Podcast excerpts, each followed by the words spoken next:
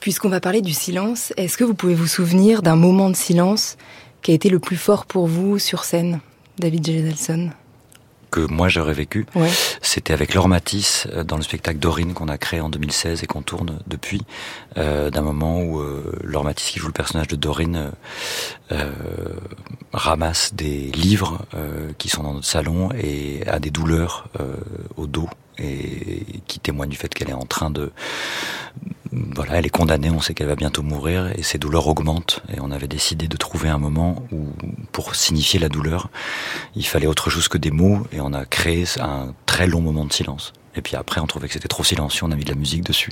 Mais avant qu'on le fasse, euh, voilà, ça c'est mon souvenir le plus plus vif et le plus fort. Maria Alors c'était pas prévu du tout. Euh, je me souviens, c'était euh, Ivanov de Luc Bondy au théâtre de l'Odéon et c'était dans l'acte 1. Il y a, y a quelqu'un a fait un malaise, mais très proche du plateau. Donc moi, je l'ai vu. En fait, quelqu'un s'est enfoncé dans son siège. Il y a eu peut-être un petit son, une espèce de, de, de, sifflement, enfin un truc très bizarre. Et les gens ne réagissaient pas. Et donc j'ai commencé à regarder et je voyais quelqu'un qui était euh, évanoui en fait dans son siège. Et donc je me suis arrêtée de parler et je me suis dit dans ce silence là, les gens vont se dire qu'il y a quelque chose qui se passe quoi. Et je regardais vers le siège en me disant il va se passer quelque chose. Je voulais éviter de sortir complètement de, de la pièce quoi. Et j'ai attendu, attendu, attendu. Personne ne bougeait, personne ne bougeait. Cette personne était toujours évanouie. Et hum, c'était épouvantable et je l'ai cassé le silence. J'ai dit euh, quelqu'un euh, peut faire quelque chose. Je sais même plus ce que j'ai dit d'ailleurs. C'était mais euh, en fait le silence prenait toute la place. ça ça marchait pas du tout mon, ma tactique. En fait les gens regardaient le silence et vous regardez vous? Ouais. Et c'était pas du tout ce que j'essayais de faire mais Et il a duré combien de temps ce silence? Je sais pas, mais c'était très, c'était très inquiétant. Après, on a su que la personne allait bien, etc. Mais c'était en plus assez tôt dans le spectacle, donc. Et après un silence pas prévu, comment on repart? Euh, Plutôt bien, peut-être même mieux que quand on avait démarré. euh, c'était assez, euh, oui, c'était, c'était un vertige en fait.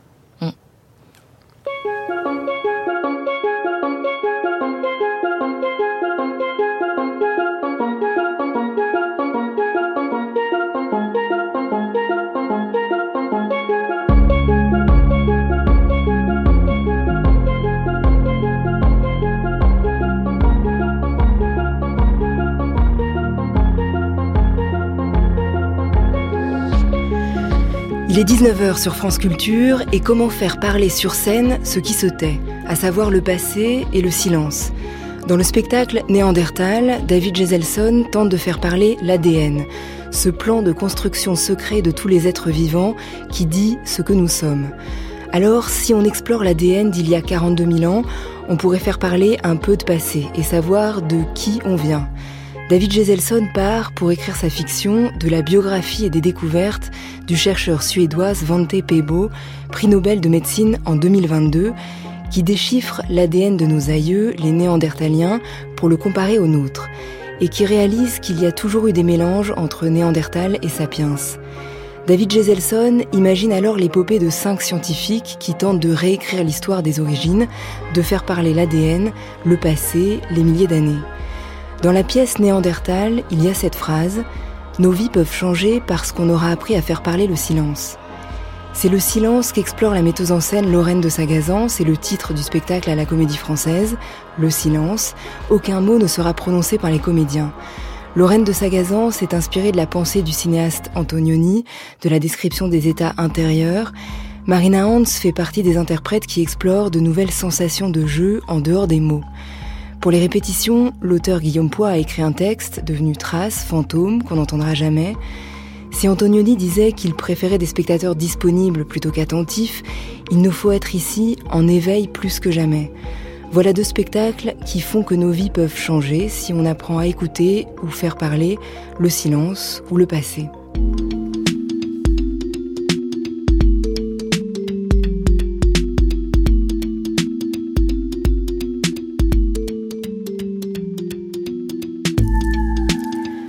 Nous sommes donc avec le metteur en scène et comédien David Geselson, son spectacle Néandertal, dont le texte est édité aux éditions Lieu-dit et qui a été créé au Festival d'Avignon, se joue jusqu'au 11 mars au TGP, Théâtre Gérard Philippe à Saint-Denis, avant de partir en tournée à Sénart, Sainte, Choisy-le-Roi, Reims, Genève ou Lorient.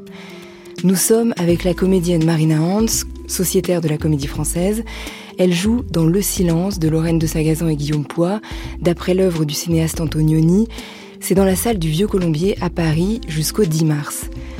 Vous écoutez tous en scène sur France Culture. On commence avec la voix du chercheur suédois Svante Pebo, le premier à lire l'ADN de l'homme de Néandertal qui se sont croisés avec les sapiens. Vous-même, vous, n'y croyiez pas euh, à l'époque sur cette probabilité justement de, ce métissage entre Néandertal et l'homme moderne.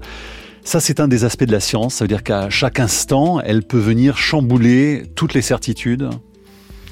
Well, it was really progressively as we studied ça s'est fait graduellement, en fait, mais à mesure qu'on arrivait à cartographier ce génome, il nous est apparu que des humains modernes portaient en eux un patrimoine génétique aussi euh, infime soit-il, euh, qui venait de l'homme de Néandertal, et cela est vrai pour tous les humains modernes, euh, sauf sur le continent africain, en Afrique euh, subsaharienne. Et ça, c'est une véritable révolution scientifique? Well, it was a great surprise to me. Ça a été une grande surprise euh, pour moi, déjà, car jusqu'alors, on avait pu étudier seulement l'ADN mitochondrial, qui n'est qu'une partie infime du génome et qui euh, se transmet uniquement par les femmes, de femme à femme. Et cet ADN mitochondrial néandertalien ne se retrouvait pas dans les humains modernes. Donc voilà pourquoi j'ai pensé qu'il n'y avait pas eu de métissage, mais après la vérité, les preuves scientifiques me sont apparues et j'ai donc bien dû admettre qu'il y avait eu des croisements, un métissage entre les hommes de Néandertal et les humains modernes.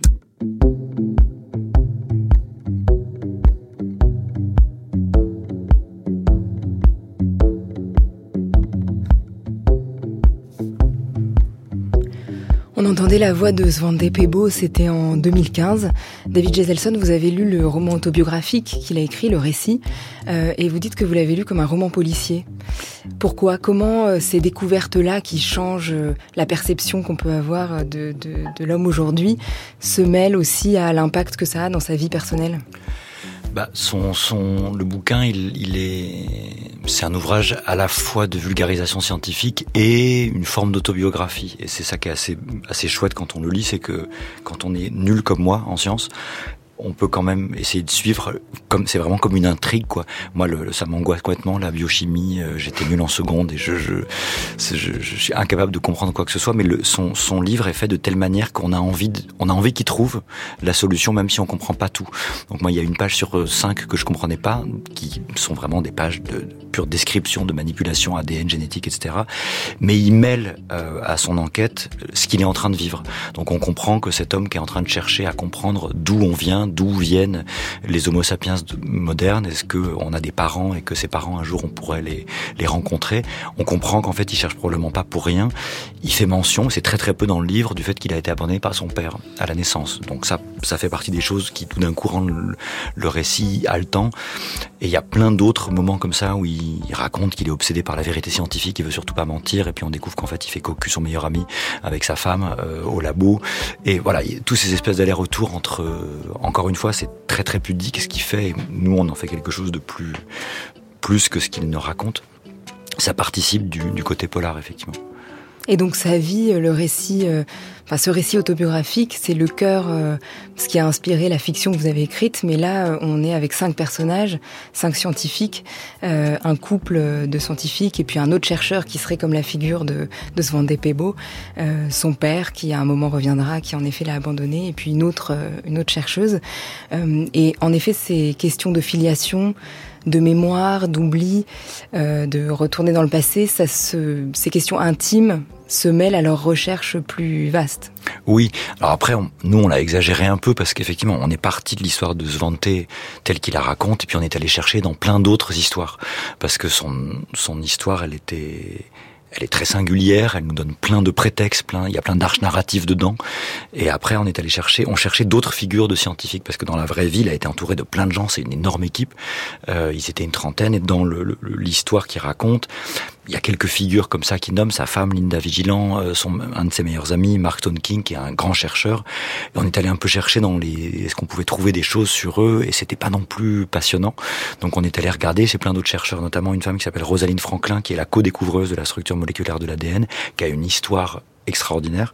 Et on est allé après fouiner. Il y a un type qui s'appelle Craig Venter, qui est un scientifique complètement euh, mégalo, euh, génie, et en même temps euh, qui a une, une vie folle. C'était un ancien GI qui a voulu se suicider parce qu'il en avait marre de la guerre du Vietnam. Il est allé nager deux kilomètres dans la mer de Chine, puis il a renoncé. Il a fait demi-tour, et quand il est revenu à la vie, enfin quand il est revenu sur la terre ferme, il s'est dit qu'il allait essayer de comprendre pourquoi on était fait, comment on était, et il a commencé à apprendre la biologie et, et, et à bosser sur l'ADN. Et c'est le premier génome qu'on a aujourd'hui le sien, le problème qu'on a séquencé. Bref, on est allé chercher plein plein de, d'histoires comme ça, effectivement, pour les mélanger et raconter. Moi, c'est ça qui m'a semblé intéressant de partager. Les scientifiques sont des grands, parfois, découvreurs, mais avant d'être des grands découvreurs, c'est des grands humains qui vivent des choses. Et je me suis demandé ce qu'ils vivaient dans leur intimité et comment leur intimité impactait leur recherche, comme comme c'est notre cas à nous, quoi. Euh, qui ne sommes pas des scientifiques, mais on est on est mu me, comme on dit. Mu. On est mu par des, par des, des, des, désirs et des nécessités euh, qui se mettent à impacter sur notre quotidien. Et on, a moins d'impact sur le monde qu'un type qui va réussir à lire entièrement l'ADN de Néandertal. Mais voilà, je trouve que cet endroit-là, il était intéressant à partager. Et vous disiez, il y a une page sur cinq que je comprenais parce que forcément, il y a des détails scientifiques qui sont, qui nous échappent mais quand même le cœur de sa recherche est justement du croisement possible entre Néandertal et Sapiens et de la présence de Néandertal dans nos ADN aujourd'hui. Euh, en quoi ça vous a passionné, euh, vous, ça, cette découverte-là? En fait, c'était pas tant la découverte en, en, soi de ça que moi, ça m'a reconnecté à vraiment un truc d'enfant où, euh, bah, moi, comme plein de gens, quand j'étais petit, je, je, je voulais je voulais comprendre euh, qui, pourquoi on est là en fait. Euh, que si on croit pas en Dieu ou si on n'est pas sûr que Dieu existe, ce qui est mon cas, euh, tout en respectant les croyances des autres, pas de problème. bah c'est quoi la réponse? Et donc moi j'ai vécu dans cette angoisse d'enfant, quand plein d'enfants, et ça m'a connecté à ça. En fait, ce type, il veut savoir qui sont les parents d'Adam et Ève, qui sont Adam et Ève, est-ce qu'ils sont existés, si c'est pas les Adam et Ève bibliques, est-ce qu'ils existent. Moi, ça m'a reconnecté beaucoup à ça, et j'ai trouvé complètement fascinant que euh, ce que je ne savais pas de ce que représentait le génome c'est un livre, c'est vraiment une encyclopédie et cette, cette chose d'une enquête qu'on peut faire en étudiant le tout petit et qui nous reconnecte à quelque chose de très grand, je me suis dit, j'ai trouvé ça fascinant. Et l'autre chose qui m'a encore plus fasciné que les histoires de croisement, c'est qu'en fait, à l'occasion de cette recherche, ils doivent trouver des os, des corps enterrés, des squelettes, et ils font des études sur des gens, sur des gens qui sont morts il y a 40 000 ans. Et où est-ce qu'il va chercher ces corps? De manière quasi systématique dans cette histoire, ce sont dans des zones du monde qui sont des zones en conflit. Et donc il y il y a tout un aspect où, à travers la recherche de l'histoire de nos origines, il traverse les guerres du présent. Et donc, euh, il va, il se trouve, euh, il va en ex-Yougoslavie pour chercher des os de néandertaliens. Et on est à 200 km euh, des massacres de Srebrenica. Et c'est là qu'ils vont récupérer des os de néandertaliens. Et il déploie une énergie folle pour le faire. Il va découvrir en 2015-2016 que les premiers croisements néandertaliens et sapiens ont eu lieu au Moyen-Orient. et qu'évidemment, c'est très aigu. la question du mélange et de, de qui était sur ce territoire et quand. Et donc, ce mélange de géopolitique et de science à travers la recherche ADN m'a explosé euh, dans la tête. Je me suis dit, c'est génial, il y a un truc où on peut se saisir de plein plein de questions différentes qui vont de un truc très basique, d'où on vient, pourquoi on est là, à un truc moins basique et beaucoup plus compliqué, c'est comment on survit à la barbarie, euh, qui est un des traits caractéristiques de Sapiens aujourd'hui, et comment est-ce qu'on arrive à faire du commun et, et un peu, euh, voilà, vivre un petit peu plus en paix, quoi.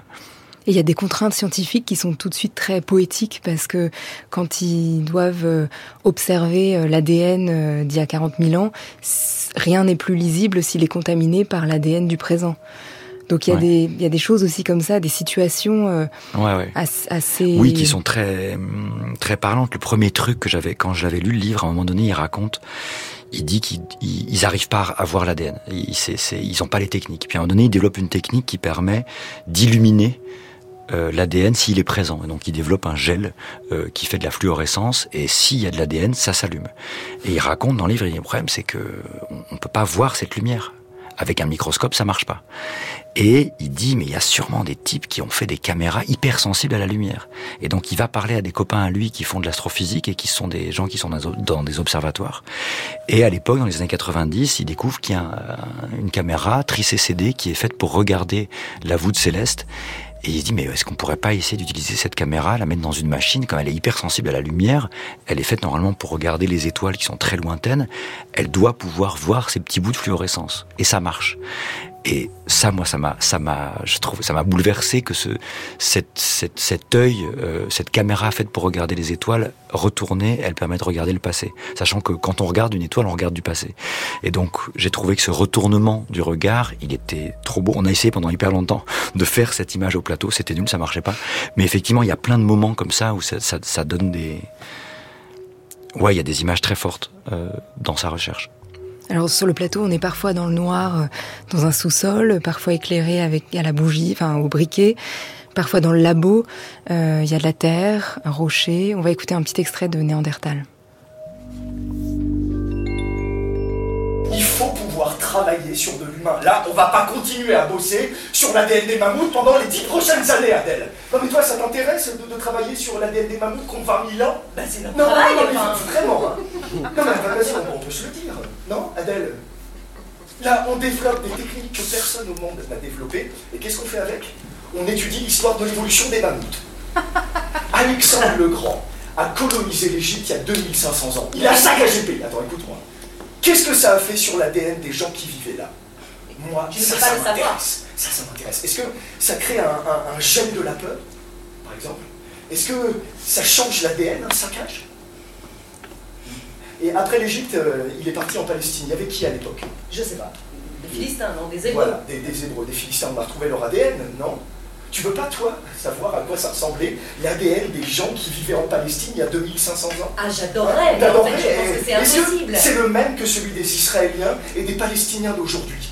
Moi, ça, ça m'intéresse plus que les mammouths. J'ai compris. Et avant les Hébreux, il y avait qui Ludo n'arrive pas à travailler sur des restes humains anciens parce que c'est impossible. Il y a trop de contamination avec notre ADN Ce n'est pas impossible, c'est compliqué. Avant les Hébreux, il y avait des Homo sapiens qui venaient d'Afrique. Et avant les sapiens, il y avait des Néandertaliens. thank you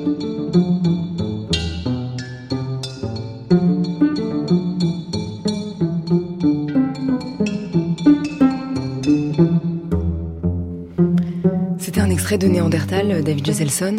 Euh, au début du spectacle, on est en 1986 à Berkeley et la catastrophe de Tchernobyl vient d'avoir lieu. Il y a un symposium, un séminaire euh, de scientifiques.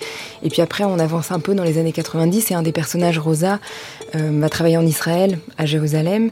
Et là, on entend cette question de comment on pourrait tracer l'ADN des anciennes populations juives arabes au Moyen-Orient. Il y a cette question qui traverse leurs recherches et leurs quêtes. Et puis il y a des images euh, qui sont projetées sur scène euh, de cette époque-là, des accords, euh, enfin l'époque des accords d'Oslo, des accords de paix 93-94 et l'assassinat d'Itzhak Rabin. comment, comment pour vous justement ça s'est entrechoqué ces, questions-là? Vous le disiez un peu parce que dans leur recherche forcément c'est présent, mais j'imagine que dans la fiction ça a été assez fort de de mettre en lien cette recherche et puis euh, l'actualité de ces années 90 Oui, en fait, euh, on on s'est inspiré de l'histoire de Rosaline Franklin pour le personnage de Rosa, qui est une femme juive qui a vécu en Angleterre dans les années 20-30, qui est la co-découvreuse de l'ADN. Et en étudiant sa vie, j'ai découvert qu'elle était très liée à euh, la gauche socialiste qui est arrivée en Palestine dans les années 30 et qui a commencé à poser les bases de la construction de l'État d'Israël. Et en fait, elle n'était pas particulièrement d'accord avec ce qui se passait là-bas. Elle était très au fait que bah, avant que euh, les Juifs d'Europe centrale arrivent en Palestine, bah, il y avait des gens, euh, euh, des populations palestiniennes, arabes, qui étaient là depuis très longtemps aussi. Et elle a un positionnement que voilà, un peu entre deux. Puis finalement, elle s'y intéresse plus trop et elle passe à autre chose. Elle va en Israël euh, à la fin de sa vie et elle se sent pas trop connectée à ce lieu. Et donc j'ai voulu travailler sur cette question-là. C'est une question qui, me m'est chère euh, depuis notre premier spectacle qui s'appelle En route Kaddish, qui racontait, qui parlait beaucoup de cette histoire aussi. Et euh, on a fait tout un travail de recherche sur ce qui s'était passé au Moyen-Orient. Et ce que je disais tout à l'heure, Svante Pebe découvre qu'il y a un croisement néandertalien-sapiens au Moyen-Orient euh, il y a 42 000 ans, et donc là on se dit alors il y a quelque chose à faire, c'est-à-dire que ça, la zone elle n'est pas intéressante que parce que moi elle m'intéresse à titre personnel, mais elle est intéressante visiblement dans cette recherche. Euh, on sait que les sapiens quittent euh, l'Afrique il y a 70 000 ans et passent par le Moyen-Orient où il y a déjà des néandertaliens et que là ont lieu des croisements et on le trouve dans les corps. Et euh, on a développer le personnage de Rosa en essayant de créer une figure qui serait euh, euh, comme nécessité chevillée au corps de trouver comment lire dans de l'ADN ancien pour pouvoir déjouer toutes les formes d'idéologie qui consiste à dire si mon ADN dit que je viens de tel pays, ça veut dire que ce pays m'appartient. Parce que euh, biologiquement, ça n'a pas de sens. C'est pas parce qu'on vient de quelque part que ce lieu nous appartient. L'idée de l'appartenance à un territoire n'est complètement caduque en termes de biologie, ce qui est certes, c'est plutôt l'inverse l'espèce humaine appartient à la Terre, mais rien de la Terre n'appartient à l'espèce humaine. Et en tout cas, ça c'est plus valable en termes scientifiques que l'inverse, et je trouvais important de le dire. Et du coup, on est allé faire des recherches aussi sur quels avaient été les, les événements scientifiques et biologiques qui s'étaient passés dans les années 90, au-delà de la question des accords de paix. Et on a découvert que, euh, voilà, moi ça fait des années que je pense qu'il faut dénoncer de manière euh, très claire, sans aucune ambiguïté et de manière limpide euh, Benjamin Netanyahu, qui est aujourd'hui à la tête de l'État d'Israël et qui depuis déjà 25 ans organise la prédation, colonisation et la barbarie en cours, dont on voit les résultats aujourd'hui à Gaza, en ayant décidé d'inciter le maximum de gens à détruire les possibilités de vivre en paix, et notamment il a incité la haine, et ça a mené à l'assassinat d'Israël Rabin, qui était un artisan de la paix. Mais plus que ça, j'ai découvert que, et donc là on a fait une tricherie, que dans les années 2019, euh, il y avait un, groupe de chercheurs euh, israéliens qui ont décidé de travailler sur l'ADN des populations juives et arabes du Moyen-Orient. Et ils ont trouvé euh, de l'ADN de Philistins. Les Philistins étaient un peuple, c'était, on les appelait le peuple de la mer, qui vivait là où est actuellement la bande de Gaza, qui vivaient là il y a 5000 ans et puis qui ont été euh, pour la plupart euh, euh, disparu pendant longtemps parce qu'il y a eu des combats entre différents empires et on a retrouvé la trace des Philistins. C'était bien bien avant que les Arabes du Moyen-Orient arrivent et prennent le nom Philistine et deviennent des Arabes palestiniens. Et le, lien biologique entre les Philistins d'il y a 5000 ans et les Arabes palestiniens est ténu, bien qu'il existe réellement. Et cette étude ADN prouvait que dans l'ADN des Philistins qu'on avait retrouvé, il y avait 10% de leur ADN qui venait d'Europe du Sud. Benjamin Netanyahou, euh, en bon menteur qu'il est, a dit, bah, vous voyez, ça veut dire que même les Philistins n'étaient pas ici d'abord, ce sont des migrants ce qui est faux, ce qui n'a aucune vérité scientifique. Et la communauté scientifique israélienne a, pété un plomb en disant mais c'est n'importe quoi, on peut pas utiliser nos résultats pour nous faire dire quelque chose qui n'est pas vrai. 10% d'ADN d'Europe du Sud dans un corps, dans l'os d'un Philistin, ça signifie qu'il y a peut-être eu deux mariages entre cousins euh, d'Europe du Sud et euh, de la bande de Gaza. Et donc, j'ai trouvé important qu'il y ait un personnage qui existe dans ce spectacle pour faire deux choses. Dénoncer Benjamin Netanyahu du point de vue où elle est, c'est-à-dire une femme juive vivant en France, qui dit et qui prend la parole en public en disant cet homme-là, il ne faut pas lui faire confiance, il est dangereux, il est dangereux pour le peuple palestinien et il est dangereux pour le peuple juif. Et donc c'est ce qu'elle fait sur scène, et aussi pour dire euh, attention, si on arrive à lire dans de l'ADN ancien, il faudra faire il faudra bien prêter attention que ce nouvel outil ne soit pas utilisé pour faire dire des choses, pour servir des projets politiques euh, euh, violents, fascistes euh, et qui nous séparent. Et elle, elle, représente ça sur scène et c'est une chose à laquelle on tenait énormément. C'est-à-dire que l'outil ADN, c'est une arme qu'on peut utiliser dans les deux sens. Et c'est vrai que la question philosophique poétique qui sous-tend tout le spectacle néandertal, c'est comment trouver une vérité la vérité, ou en tout cas dans ces, vous parliez de ces, ces différents lieux de conflit. Euh, à un moment, on est en effet en ex-Yougoslavie, on est à Zagreb, euh, on, vous parliez de Srebrenica, donc tous et ce travail d'ailleurs, les scientifiques le font pour exhumer les corps, essayer de chercher, trouver, voilà, à faire parler un peu le, passé et les absents, ceux qui ne sont plus là. Et il y a une phrase de Kafka que, que vous citez il est difficile de dire la vérité car il n'y en a qu'une, mais elle est vivante et a pour conséquent un visage changeant. Ouais, bah j'aime beaucoup cette, cette idée parce que ça vient complètement en contradiction avec le principe de la méthode scientifique. Dans la méthode scientifique, enfin pas en contradiction, mais elle l'alimente. On établit des faits dont on dit qu'ils sont vrais à un moment donné. Et le principe, c'est qu'on dit que s'il y a un faisceau d'indices concordants pour dire que ce fait est reproductible, on peut le constater plusieurs fois de suite, alors on dit qu'il est vrai jusqu'à preuve du contraire. Et le jusqu'à preuve du contraire, il est complètement assumé dans la communauté scientifique.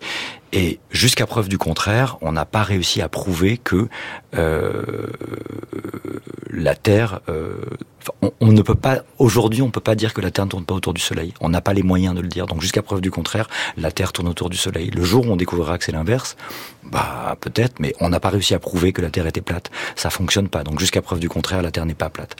Et après, il y a par contre des vérités qui déchirent le réel et la violence de la barbarie, que ce soit effectivement en ex-Yougoslavie, actuellement euh, en Palestine, bah cette déchirure du réel il n'y a pas besoin d'avoir une preuve du contraire pour voir qu'elle existe. Et c'est cette contradiction, moi, qui m'intéresse. C'est-à-dire que dans le réel, il y a des choses qui sont vraies et qui font autorité. La barbarie, c'est autoritaire et ça, ça déchire le réel de sa vérité et on ne peut pas dire que ça n'existe pas. Et à l'intérieur de ces cinq scientifiques, cette petite communauté qu'on suit sur plusieurs années, il y a des histoires d'amour, il y a euh, donc un père qui revient, et il y a aussi un des personnages qui perd la mémoire. Et donc alors qu'on traque euh, euh, le passé, l'ADN et, l'histoire, il y en a une qui est en train de s'effriter. De s'effriter, ouais. On, cherchait à, mettre dans le corps de quelqu'un euh, cette contradiction entre comment on écrit le passé des autres euh, en étant en train de perdre le sien et qu'est-ce que ça fait dans le leg qu'on laisse euh, au suivant. Parce que ce que je crois c'est que tous ces scientifiques tous ces gens l'un de leurs euh, je disais ça hier on a on a joué au Théâtre Philippe je disais ça à l'équipe en leur disant je pense qu'il faut qu'on réfléchisse aujourd'hui euh, avec l'idée que tous ces gens sont en train de mener un combat. Ils mènent un combat pour défier l'avenir parce qu'ils sont certains que l'avenir va être catastrophique et que ce qui va gagner, ce sont les extrêmes. D'ailleurs, c'est ce qui s'est passé. Et donc, au combat de l'avenir, euh, comment on fait pour combattre euh, et défier l'avenir catastrophique qui arrive? Eux, ils essayent de d'écrire le passé c'est un grand projet politique, mais à titre individuel, quand on est en train de soi-même de perdre la mémoire, comment on fait? Comment on fait pour dire à son enfant, je vais, je vais plus être là, mais ce que je te laisse de moi, c'est quand même quelque chose qui va te permettre de construire euh, euh, euh, de la joie dans ton futur et avec toi et avec les gens que t'aimes. Mais quand on est soi-même en train de perdre son passé, est-ce que c'est possible? Et on a voulu explorer ce truc-là sans savoir si ça deviendrait intéressant ou jouant. Et en le travaillant, on a découvert, et c'est pour ça qu'on a créé cette histoire d'amour entre cette femme Adèle qui perd la mémoire et Mila Kostic. Qu'est-ce que ce serait de mettre en scène une femme qui perd la mémoire alors qu'elle voudrait transmettre quelque chose à son enfant? Qu'est-ce que ça produit dans son réel? Est-ce que ça peut lui permettre de rencontrer l'amour? Est-ce qu'il est possible d'aimer sans mémoire? Et donc ce qu'on veut montrer aussi avec cette histoire de couple, sans dire c'est vrai ou c'est pas vrai, c'est une exploration aussi de la possibilité d'être dans un amour du pur présent. C'est-à-dire quand bien même je n'ai pas de mémoire, je suis capable de t'aimer dans le présent complètement. Et c'est vibratoire, on n'est pas, pas de certitude, mais c'est du coup ça c'est très jouant. On s'est inspiré aussi d'un film qui s'appelle Les Fossoyeuses, enfin d'abord un livre pardon qui s'appelle Les Fossoyeuses et après un documentaire qui s'appelle Parler avec les morts qui raconte euh, l'histoire d'une femme, de deux femmes qui sont euh, effectivement en ex-Yougoslavie à la trace de redonner un nom aux morts euh, qui ont été massacrés pendant la guerre entre Serbes, Croates et Bosniaques. Et il y a une scène complètement dingue où ils sont dans une morgue en train de, reconstituer une main avec des os et ils rigolent parce que ils sont dans une espèce d'horreur absolue, mais ils arrivent quand même à trouver de la de la, ils, arrivent à faire des blagues au milieu de l'horreur. Et je me suis dit, tiens, voilà, comment est-ce que ça, ça peut, ça peut se partager, quoi? Qu'au milieu de l'horreur, euh, euh, il y a toujours un peu, peut-être que la possibilité de l'amour, ce qui va nous sauver de la barbarie et de l'horreur, mais d'une manière très très concrète, quoi. Et on voulait essayer de le montrer. Voilà.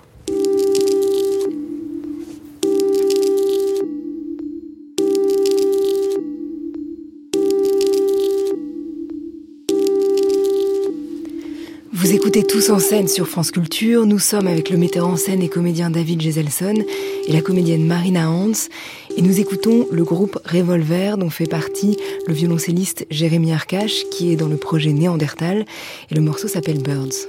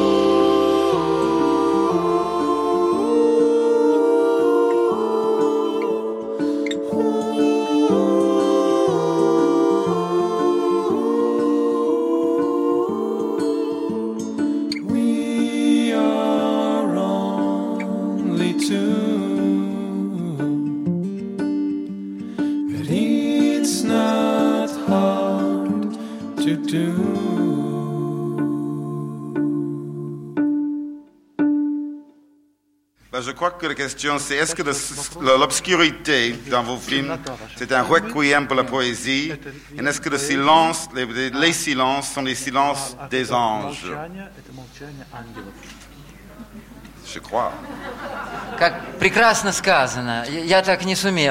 Comme c'est bien dit, je ne pourrais pas dire aussi beau.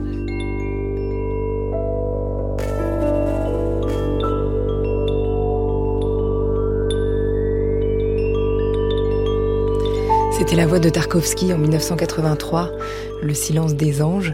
Marina Hans, je me demandais si vous vous souvenez de, souveniez de la première fois où Lorraine Sagazan vous a parlé de, de son idée et du pacte qu'elle avait envie de faire avec les comédiens et les spectateurs, c'est-à-dire de fabriquer euh, un spectacle sans mots.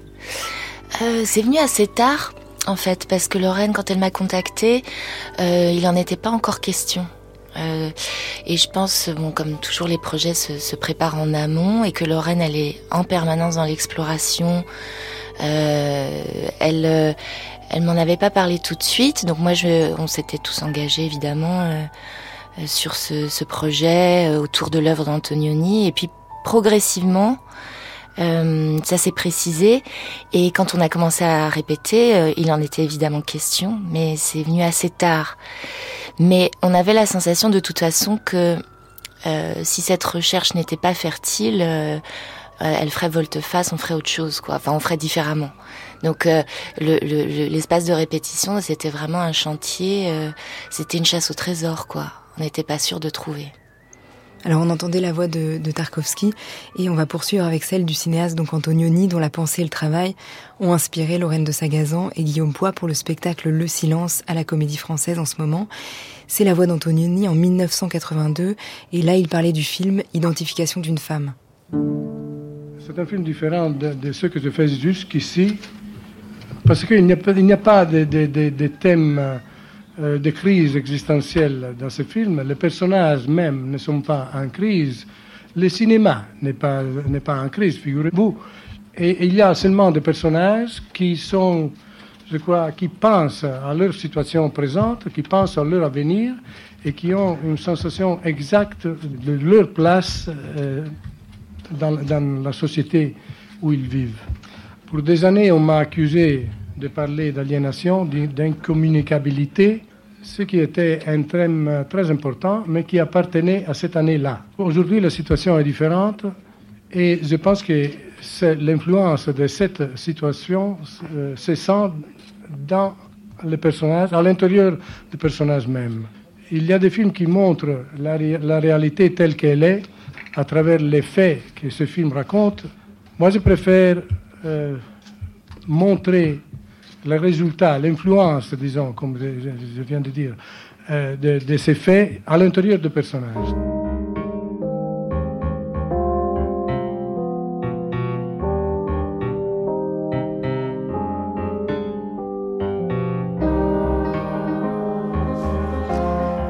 Il faut dire, Marina Hans, que le spectacle Le Silence est inspiré par la pensée, le mouvement de pensée de d'Antononi, mais c'est pas un scénario qui est inspiré d'un de, ses films. Non. Euh, voilà, c'est plutôt euh, sa façon de voir, justement, de travailler ses états intérieurs des comédiens, qui est présente là à travers le, spectacle.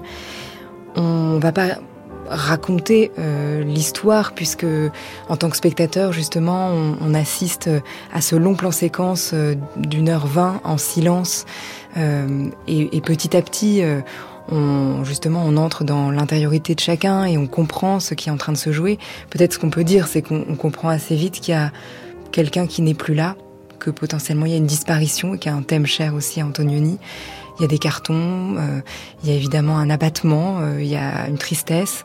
Donc on comprend ça et puis petit à petit le reste, euh, bah, on va naviguer à l'intérieur, voilà, en suivant les, les personnages. Il faut dire que c'est pas un silence dans les répétitions qui est dénué de mots, puisque vous avez travaillé euh, avec Lorraine de Sagazan et avec Guillaume Poix, qui, pour nourrir vos personnages, a beaucoup écrit, en fait. Euh, c'était quoi ces textes-là et de quelle façon ils vous ont nourri euh, en fait, c'était de la matière, j'appelle ça de la nourriture à acteur, quoi, la matière à acteur, c'est-à-dire c'était des textes écrits pour nous donner euh, des possibilités de jeu après quand on allait rentrer en, en, en répétition et surtout euh, en improvisation. Donc euh, c'était des longs monologues à la première personne pour chaque personnage qui se racontaient, mais qui racontaient leur vie en général, donc leur rapport à la mort, à la famille, à l'amour, leur toc, leur phobie, avec énormément, énormément de détails. Je crois qu'il a écrit 200 pages, enfin, mais c'était vraiment comme, euh, comme une nourriture dans laquelle on allait pouvoir se plonger et prendre de cette nourriture ce, ce qu'on voulait. Euh, C'était un geste d'auteur que je trouvais d'une générosité euh, hallucinante parce que il n'y avait pas de contour. C'était vraiment comme on, on vous donne euh, un coffre, un coffre avec des choses dedans et puis on prend ce qu'on a envie. Quoi. C'était euh, euh, voilà, donc c'était pour le démarrer avec euh, une... C'était plutôt de la matière euh, du passé finalement. De, en tout cas, c'est pas le, le récit de ce qui se passe. non, c'est pas le récit. Non, c'est pas le récit de ce qui se passe sur scène. Il n'a pas écrit de dialogue euh, réellement, euh, du tout même. Euh, c'est vraiment, oui, du, du, du, passé, un peu du présent aussi. Mais c'est si on tout d'un coup on devait les jouer, ce serait oui comme une sorte de monologue où, où quelqu'un raconte son rapport à la vie en fait, à, à, sa propre existence et, et aux autres partenaires, quoi, aux autres personnages qui sont dans la pièce. Est-ce qu'il y a eu des moments, euh, au moment des improvisations, j'imagine qu'il y a eu des improvisations en silence et d'autres peut-être parler. Est-ce qu'il y a eu des moments de doute ou de vertige à se dire euh, comment on va euh, tenir en fait dans, dans, dans, ce plan séquence en silence? Bah, C'était toute la question des répétitions et je dirais que le, le spectacle s'est construit vraiment assez tard. Euh, on a fait beaucoup beaucoup d'improvisations, euh, parler aussi en silence. En silence, il y avait l'idée de comprendre, en, tout cas, comme je disais tout à l'heure, d'une chasse au trésor, c'est-à-dire de trouver cette matière qui ferait théâtre. Euh, ça, c'était tout d'un coup euh, l'obsession de, de, de, Lorraine et aussi de, de, Guillaume, mais de Lorraine de trouver cette matière qui ferait théâtre. Et donc, elle, elle se plaçait en spectatrice de ce qu'on proposait et elle nous guidait en fonction de ce qui percutait ou pas, de ce qui impactait ou pas. Donc, on est passé par énormément d'états différents. Euh, et à un moment, il y a quelque chose qui a commencé à se dessiner et surtout notre ressenti collectif, c'est-à-dire et des acteurs sur le plateau et de ceux qui nous regardaient, euh, a commencé à se fondre euh, euh, l'un avec l'autre et, et, on s'est dit là, il y a quelque chose qui est intéressant, il y a quelque chose qui joue, il y a quelque chose qui qui, qui marche euh, dans le sens euh, presque comme une découverte, comme de découvrir une nouvelle langue quasiment en fait. Et c'est vrai qu'il y a une intimité très particulière. Euh, à laquelle on a accès en tant que spectateur. Euh, en tout cas, c'est l'impression que ça, ça, ça donne. Est-ce qu'il y a quelque chose de qui se joue, enfin peut-être d'impudique à un moment donné quand on n'a pas pas les mots, comme si les mots étaient une pudeur parfois euh, ou permettaient de se protéger? Euh, je ne sais pas si c'est les bons mots, mais est-ce qu'il y a quelque chose euh, dans le silence qui qui expose plus? Euh, oui. Et c'était une phrase d'Antonioni que je trouvais très belle qui disait quand, quand les acteurs parlent, ils se reposent. C'était sa perception à lui. Alors moi, jusque-là, il n'y a pas beaucoup de repos là. Non, et, aucun. Et surtout, je m'étais jamais posé la question en ces termes. C'est-à-dire que pour moi, de faire cette expérience-là, euh, euh, moi qui me suis, qui ai toujours pensé que la parole était une libération, la prise de parole était justement euh, l'expression d'une liberté. Euh, euh, comme moi, j'étais petite très taiseuse et plutôt très silencieuse, j'étais extrêmement, extrêmement effrayée dans un premier temps par l'intérêt que ça pouvait avoir en fait, juste de me regarder jouer ou de me regarder penser ou de euh, que le corps pouvait parler autant, que euh, le visage pouvait parler autant, que la pensée pouvait parler autant. C'était quelque chose qui était très loin de, de, de, de ma manière de, penser le théâtre et même de le pratiquer. Et donc il y a eu un, un vrai vertige dans un premier temps. Et après, une sensation euh, étonnamment parce qu'effectivement on est dans un quand même dans une dans une tragédie euh, euh, émotionnelle euh, euh, pure quoi pour pour pour nous pour les personnages. Il y a eu un apaisement et j'ai quand même euh, je me suis questionnée là-dessus. Je me dis d'où vient cette cette sensation finalement de que c'est assez agréable aussi le silence. Et c'était euh, sans doute parce que euh, finalement l'énergie de dire, elle est quand même une énergie euh, qui nous définit aussi. Et que et que on peut se retrancher se retrancher dans le silence. Étonnamment à la fois la pensée devient très visible et en même temps il y a une forme d'invisibilité aussi et, et quand, quand on explique euh, que, que, quand les gens sont très traumatisés, ils ne peuvent pas dire euh, qu'il y a même des choses qu'on oublie pour ne pas avoir les raconter, euh, que le, la psyché en fait, fait, son travail pour ne pas confronter euh, le, le, sujet à sa propre parole en fait. Euh, c'est quelque chose que j'ai commencé à comprendre et à toucher du doigt dans, dans cette expérience-là, qu'il y avait quelque chose qui soignait aussi dans le fait de ne pas dire, alors peut-être pas soigner, mais soigner de manière ponctuelle, parce que les mots euh, sont trop, sont insupportables, même à énoncer quoi. Donc on, on travaille au bout d'un moment sur sur l'indicible aussi. Et il y a une présence euh, singulière. Il y a Mickey, le chien, votre chien, ouais, qui joue chien. dans la pièce. Ouais. Et qui lui euh, bah, est dans son pur présent de vie. Ouais. Euh, c'est pas un chien dressé, donc j'imagine qu'il il fait pas exactement la même chose euh, chaque soir. Non, ouais, jamais. quelle exigence ça a de jouer avec Mickey? Et qu'il soit là au milieu de vous? c'est c'est euh, c'est d'accepter le vivant. Euh, ça c'est, je dirais pas que quand quand on joue avec nos partenaires, on on accepte le vivant aussi. C'est pas, mais c'est c'est plus vivant dans le sens euh, plus dans le présent dans, dans l'absolu présent, qui peut être une chose qu'on devrait toujours chercher finalement, euh, surtout dans le spectacle vivant, qui porte très bien son nom. Mais, mais euh, en fait, c'était Lorraine qui m'en a parlé et qui m'a dit qu'est-ce que tu penses que, que qui se passerait si ton chien était avec nous? J'ai dit je sais pas, il faut essayer. Donc il nous a accompagnés dans les répétitions et je, moi je le connais bien, donc je me disais de toute façon s'il s'ennuie, si ça l'embête, euh, voilà, ça se verra. Donc il est devenu vraiment euh, un partenaire en fait, un partenaire un peu parfois agaçant, un peu parfois euh, perturbateur, enfin trublion quoi, parce que son énergie elle est incontrôlable. Et, euh, et en même temps, elle est très respectueuse. Donc, Lorraine, parfois, elle disait Regardez Mickey. Enfin, c'était vraiment, genre, ça te donnait un exemple de l'hyper présent et de la possibilité aussi que les émotions euh, viennent et passent.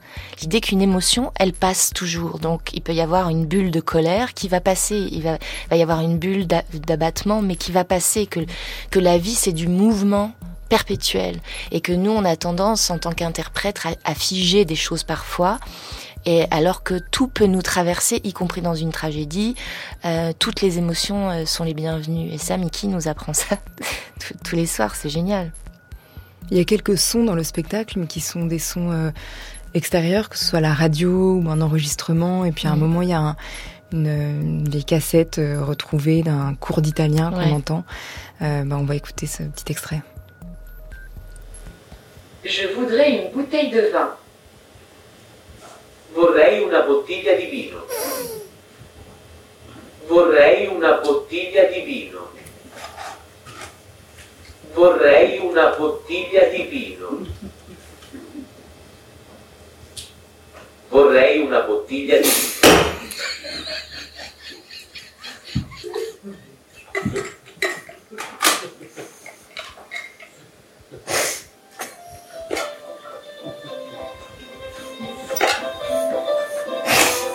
Exercice. Maintenant, les mots italiens qui vous sont demandés.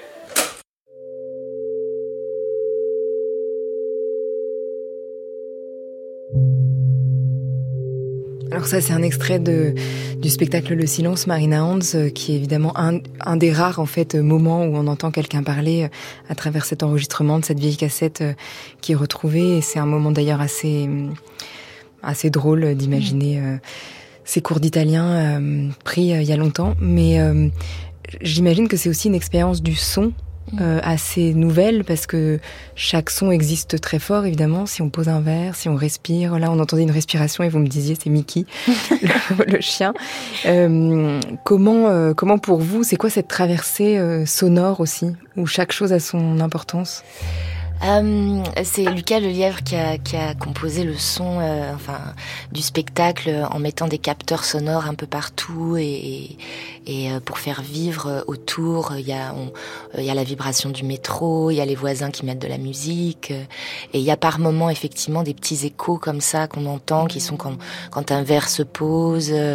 En fait, ils ont travaillé sur la, la, la possibilité de faire entendre le monde intérieur de la même manière que Antonioni euh, va faire des plans euh, euh, sur des paysages, ou c'est-à-dire comment tout d'un coup le visuel ou l'audio, l'écoute va raconter un paysage intérieur, le paysage intérieur d'un personnage. Donc en fait, moi, je me sens très accompagnée par ce son. C'est un son même qui, est, qui est un guide pour moi. je sais que en fait de, de, de plus parler, parler, c'est aussi une prise de pouvoir. Euh, qui est assez réconfortante quand on joue. Alors dans la vie, ça n'a rien à voir, mais je trouve que quand on joue, la place de la parole, euh, c'est un réconfort, ça vous donne euh, du pouvoir. Alors que là, on se sent très très très fragile, on se sent presque translucide en fait, du fait de ne pas parler. Et moi, ça me, pour me donner euh, de plus de chair, pour avoir la sensation de ma propre chair et de ma propre existence en scène, je développe euh, l'écoute très fort. Donc, les sons m'aident et aussi mes, sons intérieurs, ma pensée intérieure, c'est-à-dire que euh, au bout d'un moment, le, ce que j'entends de, de, de moi-même en fait devient très fort dans ma tête et c'est une manière de me donner de la vie aussi. Euh, je sais pas si je suis très claire, mais c'est très étonnant. Je pense que euh, on a beaucoup parlé aussi de, de ce que c'était qu'une retraite. Euh, les gens qui vont faire une retraite spirituelle, qui décident de faire vœu de silence pendant un certain temps, de ne plus parler, qui, qui en ont besoin, de, tous euh, s'accordent à dire qu'à un moment donné, il y a le monde intérieur se met à, à, à foisonner en fait et y compris le monde extérieur qui vient par les oreilles. On se met à filtrer, à entendre les moindres détails. Et, euh, c'est une autre manière d'être au monde qui est euh, qui n'est pas le vide du tout. Et ça, euh, ça devient maintenant une traversée pour moi chaque soir que je trouve vraiment complètement passionnante. C'est comme d'être dans une une dimension parallèle. C'est-à-dire les gens ils se rendent pas compte, mais j'entends tout, tout. On entend toujours tout, mais là c'est décuplé et j'entends toutes les petites conversations avant le, début du spectacle. Il faut dire d'ailleurs que c'est un dispositif bifrontal. Oui. Donc euh, vous êtes vraiment traversé par les regards, puisqu'il y a des, des, spectateurs d'un côté et de l'autre. Moi je sens ça, les faisceaux qui mm. traversent, ouais. Et que même pour euh, certains spectateurs, il faut traverser la scène et le plateau pour aller s'installer au début du spectacle. Donc, donc on vous croise, oui. on passe par le salon et on va s'installer. Mais ensuite, euh, vous êtes en effet plus qu'à vue. ouais. Les regards sont de tous côtés. Mais je le sens et en fait c'est comme si maintenant je, je, je, avant j'essayais de faire abstraction euh, passe par peur j'étais très effrayée au départ quand même de de, de cette énergie sonore du, des spectateurs du public et j'avais peur que ça me déstabilise et maintenant en fait j'ai presque l'impression d'une errance euh, euh, fantomatique, c'est-à-dire que mes oreilles m'entraînent loin, c'est-à-dire je me sens, euh, euh, j'ai l'impression de flotter au milieu des gens, etc. Ça ne me fait plus du tout peur, je fais complètement, je, je, prends avec moi l'énergie des gens, j'entends les soupirs, j'entends les pleurs, j'entends les les agacements euh, il y a l'idée vraiment de, de, de, convoquer le spectateur, lui aussi dans son ressenti euh, sur le plateau. Et plus je l'entends, en fait, plus je suis contente parce que c'est quand même une, une expérience immersive, un petit peu inédite. Et donc, euh, j'aime bien sentir une forme d'inconfort, que l'inconfort que moi je ressens, on le, on le ressent un peu tous ensemble. je trouve que ça, du coup, ça devient expérimental et vraiment intéressant, quoi. Est-ce que le fait de jouer sans mots pendant, pendant ce spectacle, euh, ce travail-là, ça a développé une, un nouveau vocabulaire, en tout cas un rapport à la présence euh, différent qui modifiera peut-être euh, votre façon d'être dans d'autres spectacles? Oui, parce que ça, hum, moi, ça m'a fait travailler sur la pensée. Et euh, euh, surtout quand, comme j'ai la chance d'avoir eu beaucoup de textes brillants à dire, j'ai été un peu paresseuse parfois entre ces phrases que j'avais à dire. Et euh, j'étais en tournée du Tartuffe quand j'ai commencé les répétitions du silence. Euh, de Molière donc et c'était un spectacle que je jouais depuis quasiment trois mois euh, trois ans pardon et donc j'avais j'étais à peu près sûre de mon fait quoi et quand j'ai commencé les répétitions du silence et que je suis arrivée euh, pour jouer le Tartuffe, je me suis dit mais qu'est-ce que je pense là? Qu'est-ce que je... pourquoi je bouge là?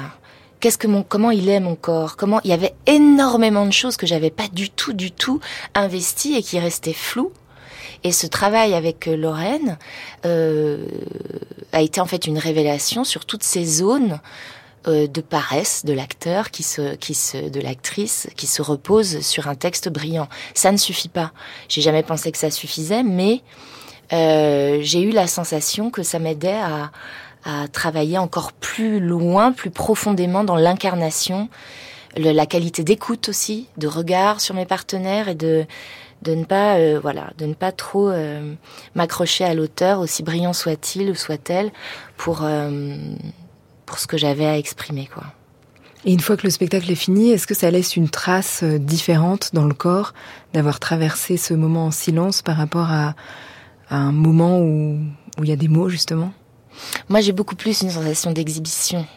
euh, intime sur ce spectacle que sur tous les autres spectacles que j'ai faits.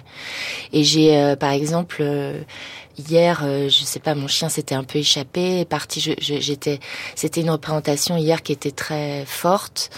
Bon, pour parce, parce que je me dis, été une sorte de lieu de passage où il s'est passé plein de choses. J'avais l'impression d'avoir beaucoup exposé d'émotions, de, de, même de mon corps. Je m'étais un peu plus dénudée. Je sais pas, il y avait un truc où j'étais beaucoup plus libre peut-être. Et après, j'ai j'ai une envie de me, me mettre dans une doudoune et de me cacher et une petite gêne euh, vis-à-vis du public. Et donc, je reviens à cette histoire de Mickey qui euh, donc était parti de ma loge et s'était faufilé au bar. Et je voulais pas du tout passer au bar, quoi. Et je me suis dit, il faut que j'aille chercher mon chien.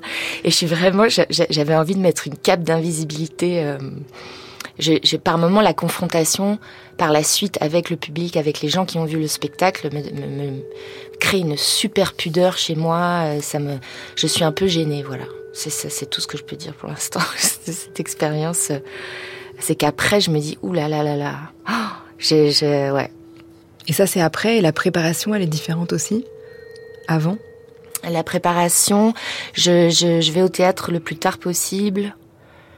Je j'ai l'impression alors justement qu'il faut pas se mettre dans un sas. J'ai pensé ça dans un premier temps, mais maintenant c'est un peu comme la préparation, elle commence quasiment euh, avant d'aller au théâtre pour moi, c'est-à-dire que je me mets dans une sorte de concentration un peu intérieure, et dans quelque chose d'un peu mutique, et je, je commence déjà en fait à évoluer dans cette matière euh, silencieuse, et je fais euh, voilà pour que la vie existe sur le plateau. Voilà, c'est pas le théâtre qui va exister sur le plateau. La vie ne va pas partir du théâtre, mais le théâtre va partir de la vie. Donc j'essaie d'être un peu en incarnation euh, déjà avant d'entrer sur scène, quoi. Le silence se, joue au théâtre du Vieux Colombier à Paris, et puisque nous sommes à la Comédie Française et qu'on parle de traces silencieuses de présence, de présence passée, on va penser à une grande figure de la troupe, le comédien Roland Bertin, qui nous a quittés le 19 février 2024 à l'âge de 93 ans.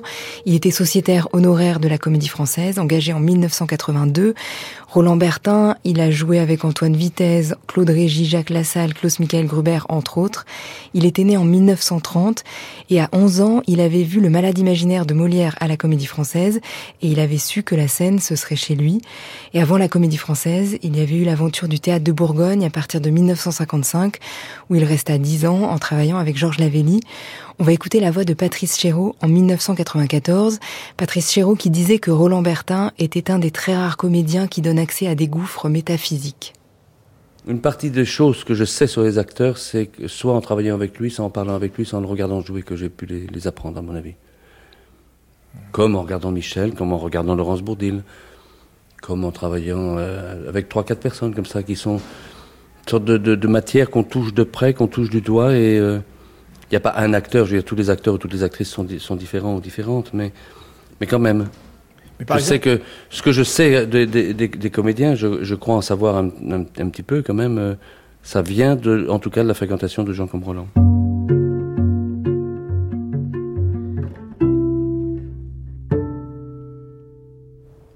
Marina Hans, euh, on entendait Patrick Chéreau parler de mm. l'observation de Roland Bertin.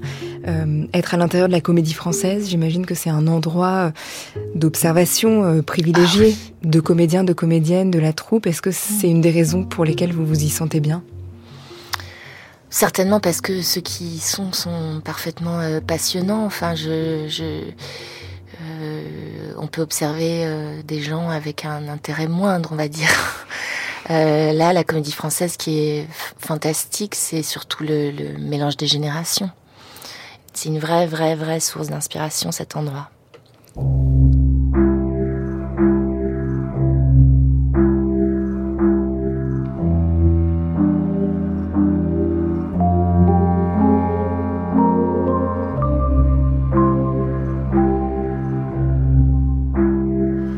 Merci à Delphine Lemaire pour la réalisation de cette émission, à Inès Duperron pour la préparation et à la technique ce soir. Merci à Cédric Chatelus.